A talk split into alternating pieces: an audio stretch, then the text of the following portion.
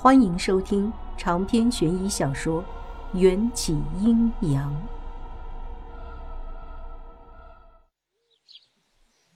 圆月高悬，微风徐徐，夏蝉双双两两的躲在树荫下，风景美不胜收。我刚觉得有些浪漫，眼前就出现了一片熟悉的废墟。到了，迎战带我落回地面。我们并肩站在殷家村后山的一个盗洞前，里面黑洞洞的，不时传出阵阵阴气。我拽起盖过小腿的裙摆，郁闷地踢飞一颗石子。但我来这干嘛？之前这里有封印，现在没了。迎战说着，走进盗洞。盗洞前不久才塌方，地面上都是碎石，我穿着长裙走起路来很不方便。你现在是魂体，不会被石子绊住。迎战向我扔了一块石头，石头嗖的从我身体中穿过。什么时候的事？你怎么能把我的魂从身体里拉出来？回不去了怎么办？拍照之前，迎战说的那叫一个风轻云淡，我气得几乎吐血。照相机是拍不出魂魄的，我被这男人耍得团团转。还有，你生是我的人，死是我的鬼，回不回得去，我都会负责。我气得牙痒痒，谁要你负责？迎战转身拉过我，薄唇轻启：“你没有拒绝的权利。”我还想还嘴，愕然发现已经脸红的说不出话，只能不甘心又很无奈的跟在他身后。在几乎倾塌的墓道里绕了一圈，迎战在主墓室外的一间耳室停下了脚步。耳室的墓壁上原本描绘着大幅的壁画，此时只剩下残垣断瓦，壁画四分五裂，描绘的人物也大都支离破碎。但是那个受到万鬼朝拜的王者却奇迹般完好的保存着。壁画上的是这个墓穴的主人，你认识他吗？迎战仔细看了一遍壁画，似在回忆。此人身材魁梧，壁画中的七尺松柏不过到他腰间。我不记得认识长这么高的人。你是说这画里的人有三米多高？正是。我惊讶的合不拢嘴。小巨人姚明才两米二六，古人长到三米。根本就是不可能的事情，除非这墓主人根本就不是人。去主墓室看了一圈，依然毫无收获。你在找什么？记忆。我听得有些莫名。别告诉我你失忆了。迎战今天怎么回事？霸道总裁演完了，画风又变成了韩剧了。我的魂魄。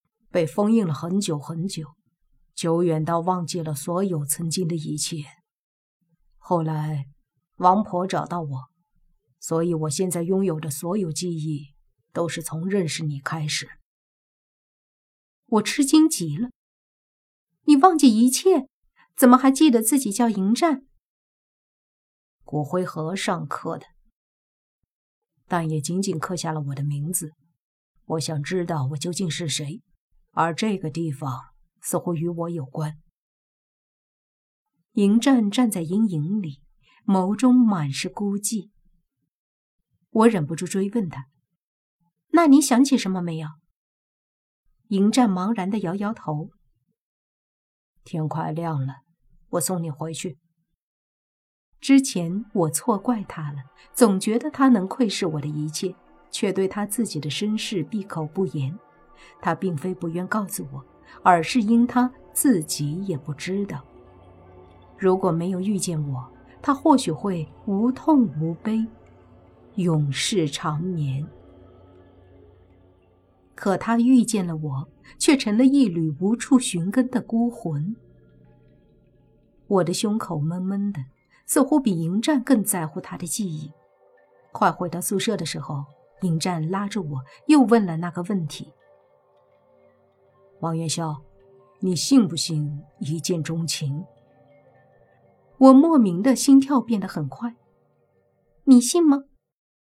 迎战背对着清晨升起的第一缕朝阳，刺眼的叫人看不见他的表情。之前不信，但是遇到你之后，我信了。我目送他的身影在光线中慢慢消散，连忙捂住自己滚烫的脸颊。我竟然被一个长得和妖孽似的粽子表白了。更糟糕的是，我好像还对这个粽子动了心。回到宿舍，娇娇还没回来，我根本没空管她。爬上床和自己的肉体重合，然后呆呆地望着天花板。也不知过了多久，娇娇打了早饭回来，看见我一脸花痴，惊愕地尖叫起来：“王姐，你吓死我了！干嘛穿一身大红色的纸衣服？”我如梦惊醒，一下从床上跳起来，往镜子前面一站，我自己也吓了一跳。迎战竟然给我穿了一件纸衣服，就是那种烧给死人的。我赶紧脱下来，换上工作服。心中愤愤，想起外婆对我的警告，果然人鬼殊途，不能真正的动心。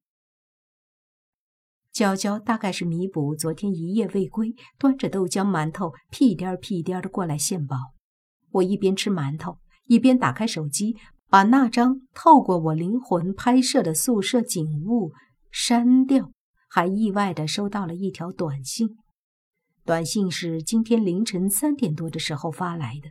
是个陌生号码，写着“张潭路十二号，救我。”娇娇见我盯着手机发呆，好奇地问：“看什么呢？比吃包子还香。”没事儿，大概是有人恶作剧。我没当回事儿，把短信删除。可过了两天，我又在三更半夜的时候收到了同一个号码发来的求救短信，内容依旧写着：“张潭路十二号，救我。”这回我留了个心眼儿，收到短信后立刻回了电话过去，一连打了三遍，电话那头都是客服小姐冰冷的声音：“您好，您所拨打的电话已关机。”我无奈的笑了笑，真的被人恶作剧了。开小组会议的时候，护士长从座位底下拿出一个包装精美的水果篮，神情激昂。顾大帅哥已经请假一周了，院长让我们组织几个同事去探望一下，聊表关切，顺便感谢一下医学院的李校长。我已经决定了，就由王元宵和娇娇，咱们三个人一起去。干嘛选我？我不想去。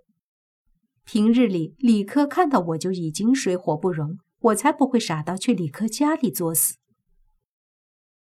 护士长说道：“全院只有你和顾安、李科是同学，上级领导一致认为你是最适合的人选。”护士长说着，拿出决定实习医生学分的考勤本，不断的在我面前晃悠。娇娇也摇着我的手臂，高兴地说：“一起去吧！听说李克家可有钱了，他爹还买了一整座山做后花园，我们去见识见识也好。”我挑挑眉：“那好吧，就当翘班半天出去旅游了。”下午，我们三人便拿着礼品来到李克家。事实证明，娇娇并没有说大话。李科的家建在一座矮山的南面山脚，是一幢三层楼的整顿别墅。前院儿约有半个足球场那么大。门卫把铁门拉开后，我们足足走了十来分钟，才走到别墅大门前。门牌上赫然写着“张潭路十二号”。我顿时哑然，这不是那个陌生的求救短信上的地址吗？李校长已经在门口等我们。面子上的事情都由擅长交际的护士长一手包办，我和娇娇就是两个陪衬，人多点去探病显得隆重一些。李校长是个大忙人，和我们寒暄几句就出门办公去了，让他的女儿李科继续招待我们。李科见到我，斜着嘴笑了一下，我不甘示弱，也冷冷的回给他一个白眼。护士长偷偷撞了我一下，警告我端正态度，然后满脸堆笑的迎上去：“李医生，好久不见，这段时间辛苦你了。”“不辛苦，不辛苦。”李科笑的那叫一个得意。顾医生现在怎么样了？护士长故作关切。李科起身带路，在吴军监护室，我带你们去看看他。娇娇拉着我小声嘀咕：“太他妈有钱了，家里就有吴军监护室。”我们去探望的时候，顾安正双眼紧闭，眉头深锁，痛苦的躺在床上，好像是睡着了。李科愁容满面的说。顾安昏迷好几天了，我们都很担心他。我狐疑起来，原本我以为给我发求救短信的人是顾安，可要是顾安昏迷了好几天，就不可能在今天早晨给我发短信了。护士长礼貌性的慰问了几句，立刻回道：“对了，我爸爸想邀请你们一起吃晚饭，下午几位要是有兴趣，可以去我们家后园的矮山游览一圈。”我爸在山上栽了很多名贵的花草。李校长想的真周到，那我们就恭敬不如从命了。护士长抱着一副游山玩水的心态，领着我们去矮山游览。我从小跟着外婆长大，耳濡目染，也略懂一些风水皮毛。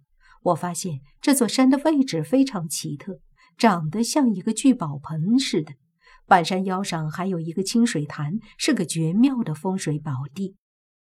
而李校长又将山体划分阴阳，朝南的山脚建造别墅，并往山顶修景栽花；朝北面的山腰处盖了一座二层高的徽派建筑。依我判断，应当是他们李家的祠堂。这种布局使得李家不仅财源广进，更得祖宗庇佑。怪不得李家富得流油，李科也聪明漂亮。可有一点我想不通：咱们农村人盖房子都讲究前不栽桑，后不栽柳，祠堂附近更加不能出现这两种植物。李家祠堂的前前后后种满了桑树，这可是大凶之兆。李家建造房子的时候。一定经过高人布局的，这位高人不可能不告诉李校长桑柳之说。当然，我也不排除为李家指点迷津的高人不小心忘了这件事。这座矮山看大不大，说小也真不太小，可能是为了达到移步换景、湖中天地这种江南庭院的美学，上山的路被修葺的尤为曲折。我们走到山顶的时候，差不多快到下午五点了。护士长一看饭局时间到了，赶紧催着我们下山。不巧的是，六七月份的黄梅雨说落就落。走到半山腰的时候，天上好像被捅破了一个洞，瓢泼大雨哗哗的往下落。我们片刻就淋成了三只落汤鸡。护士长便建议我们一起去半山腰的李家祠堂避雨。我自然没什么意见。祠堂里供奉的都是祖宗牌位，有祖先保佑的地方，一般不会出现什么邪乎事。但没想到，我们刚推开祠堂大门，迎面就看见一副棺材。没错，李家祠堂里摆着一口棺材，而且还是用两根麻绳绑在半空的悬棺。长篇悬疑小说《缘起阴阳》本集结束，请关注主播，又见菲儿，精彩继续。